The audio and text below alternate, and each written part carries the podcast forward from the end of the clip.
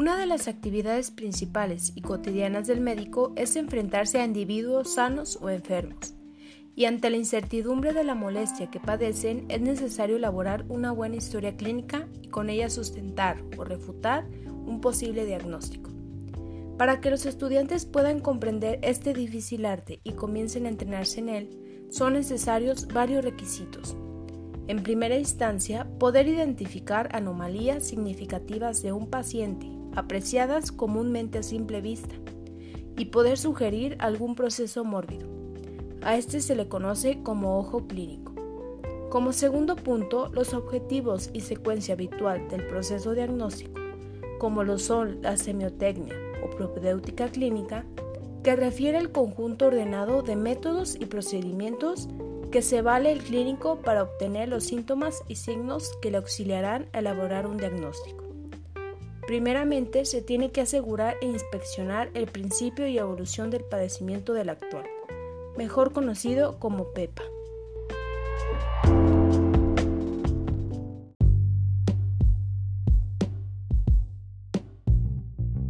¿Qué son las leucemias?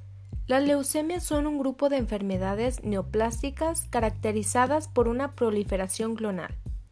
El evento leucémico final ocurre en una sola célula de los progenitores hematopoyéticos en la médula ósea. El nivel de diferenciación celular en que este acontece es variable y puede afectar la serie mieloide o la linfoide. Se las clasifica en leucemias agudas y crónicas. Estos términos describían inicialmente la expectativa de supervivencia de los enfermos.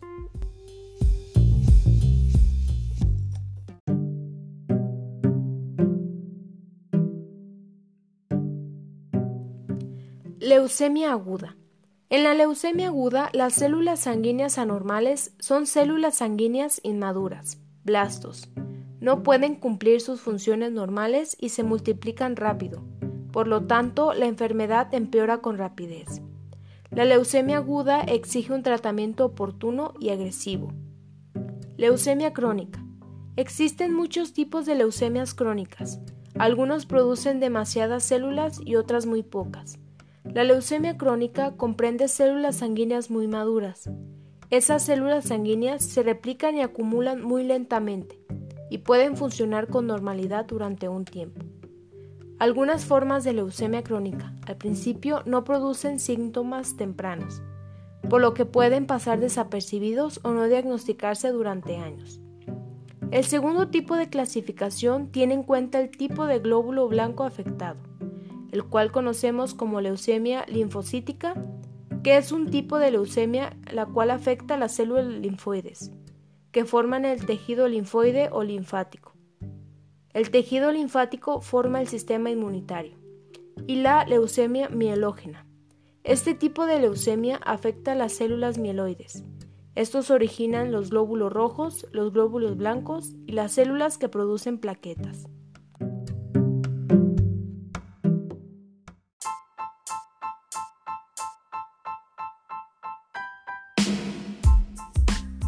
Antes de comenzar en nuestra elaboración de historia clínica, es bien mencionar que debemos de establecer una excelente conexión y comunicación con nuestro paciente, así como elaborar un buen rapport, el cual nos va a poder permitir la confianza para poder indagar más a fondo sus síntomas y signos que éste presenta.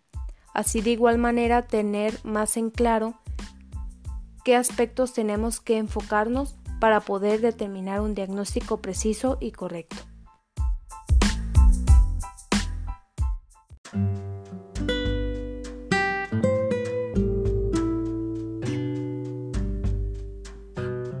Para empezar con la elaboración de nuestra historia clínica, es necesario iniciar en el interrogatorio o en la anamnesis, el cual puede ser directo, indirecto o mixto. Iniciamos con la fecha de identificación, el cual es un apartado donde vamos a colocar el nombre, género, edad, lugar de origen, fecha de nacimiento, estado civil, ocupación actual, religión, escolaridad, domicilio actual, familiar responsable, en caso de ser un menor. El tipo de interrogatorio, como ya se había mencionado, puede ser directo, indirecto o mixto. Continuamos con los antecedentes hereditarios y familiares. En este apartado se puede describir cualquier padecimiento de los familiares de línea directa del paciente, abuelos, padres, hermanos, tíos y primos sanguíneos no políticos. En caso de una leucemia, sobre todo hermanos, síndrome de Down, síndrome de Blom, ataxia telangiectasia, anemia de Fanconi, inmunodeficiencias o uso de inmunosupresores, antecedentes de uso de quimioterapia en el paciente. Antecedentes personales patológicos. Los vamos a colocar en orden cronológico. Enfermedad infecta contagiosa, lo cuales son exantemáticas como varicela, rubiola, sarampión, escalantina, exantema súbito, enfermedad mano, piel, boca, o parasitaria que son amibiasis, gardiasis, cisticercosis, taeniasis, urinarias, etc. Enfermedad crónico-degenerativas.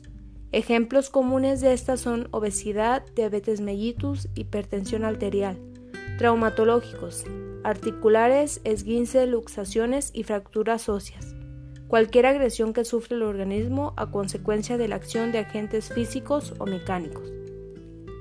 Alérgicos, medicamentos, alimentos, etc. Aquí en este apartado es muy necesario tener en cuenta el tipo de alimentación y el tipo de medicamento que el paciente está utilizando. Quirúrgicos. Tipo de operación, fecha, presencia o no de complicaciones y los resultados. Hospitalización previa. Preguntar al paciente la fecha y motivo de su ingreso, si se resolvió su problema o sufrió recaídas. Transfusiones. Especificar fecha, tipo de componente, cantidad, motivo y si se presentó alguna reacción adversa. Toxicomanías. Fecha de inicio, hábito de consumo, si ya lo he dejado y cuánto tiempo lleva sin consumirlo. Continuamos con antecedentes andrológicos y ginecobstétricos. Aquí dependerá mucho si el paciente es una mujer o si es un hombre. Continuamos con los antecedentes personales no patológicos. Aquí incluiremos la vivienda, el tipo, si es urbano o rural, clase de servicio, si tiene agua, luz, drenaje, el número de dormitorios y cuántas personas habitan. Hábito higiénico y dietéticos. En higiene vamos a contar el baño, cambio de ropa, cepillado dental, lavado de manos la frecuencia y en qué situaciones. En dietas, cuántas comidas realiza al día, si respeta horarios, el contenido de carbohidratos, grasas, proteínas y fibras. En caso de ser una leucemia, tratamos de encontrar alguna deficiencia de complejo B, deficiencia de ácido ascórbico o deficiencia de vitamina D. En el trabajo es muy importante preguntar si está en exposición directa a hidrocarburos y pesticidas. Plomo, anilina nitrobenceno, venenos o radiaciones de radio y torio. En zoonosis, la convivencia con pitácidos caninos felinos y o animales de granja. En alcoholismo y tabaquismo, en caso de nunca haberlos consumido, se describirían en este apartado como interrogativos negativos.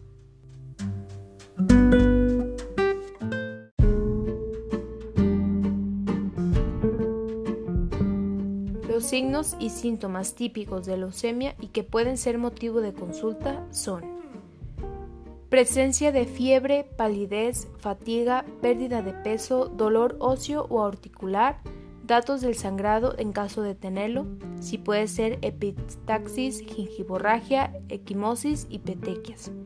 En caso de tener una linfadenopatía, conglomerados, ganglionares no dolorosos y de crecimiento progresivo aumento de volumen abdominal, testicular y proptosis. Cefalia persistente. Ante la presencia de alguno de estos signos o síntomas, se deberá realizar una exploración física intencionada a la búsqueda de algunos de los siguientes signos. Mal estado general, síndrome anémico, síndrome purpúrico, adenomegalias, hepato y o esplenomegalia, datos de insuficiencia respiratoria y o cardíaca, hipertrofia gingival, aumento de volumen testicular uni o bilateral, infiltración en piel, cloromoras, y exploración neurológica anormal. Continuando en el padecimiento actual, el motivo de consulta o internación es la carátula médica de la historia clínica y deberá tener como finalidad dar en pocas palabras una orientación hacia el apartado o sistema afectado y la evolutividad del padecimiento. Para esta se deben consignar los signos y síntomas y su cronología. Este padecimiento podemos ponerlo en el apartado donde realizamos de dos maneras. Libre tribuna, permitir que el paciente dirija todo lo relacionado a su padecimiento actual o dirigido. Realizar las preguntas del padecimiento que inferimos presenta nuestro paciente. En el interrogatorio por aparatos y sistemas, y Biden en este inciso se interroga al paciente por cada uno de sus síntomas y sistemas, con la finalidad de hacer un diagnóstico integral y no dejar pasar algún otro padecimiento o complicación para poder otorgar atención o referencia oportuna. Si se descubre un síntoma, realizar semiología completa de cada uno y redactarlo o anotarlo en el apartado apropiado. En este caso estamos tratando con una leucemia, lo cual nos vamos a ir directamente al sistema hematopoyético, donde podemos encontrar palidez, rubicundez, adenomegalias, hemorragias, fiebre, fatigabilidad, equimosis, petequias y adenomegalias. En tanto a piel y tegumentarios, tendremos que ver la coloración, pigmentación, prurito, características del pelo, uñas, si tiene lesiones primarias y secundarias hiperhidrosis y serodermia.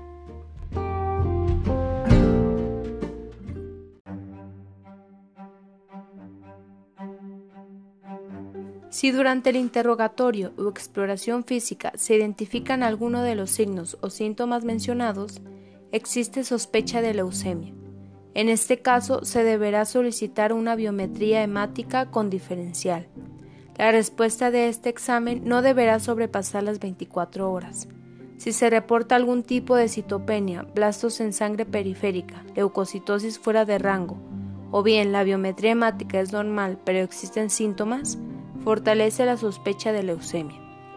Cuando exista la sospecha de esta enfermedad, se deberá referir inmediatamente al médico especialista, preferentemente a un hematólogo u oncólogo pediatra en caso de ser un niño o bien a las unidades médicas acreditadas para la atención de cáncer.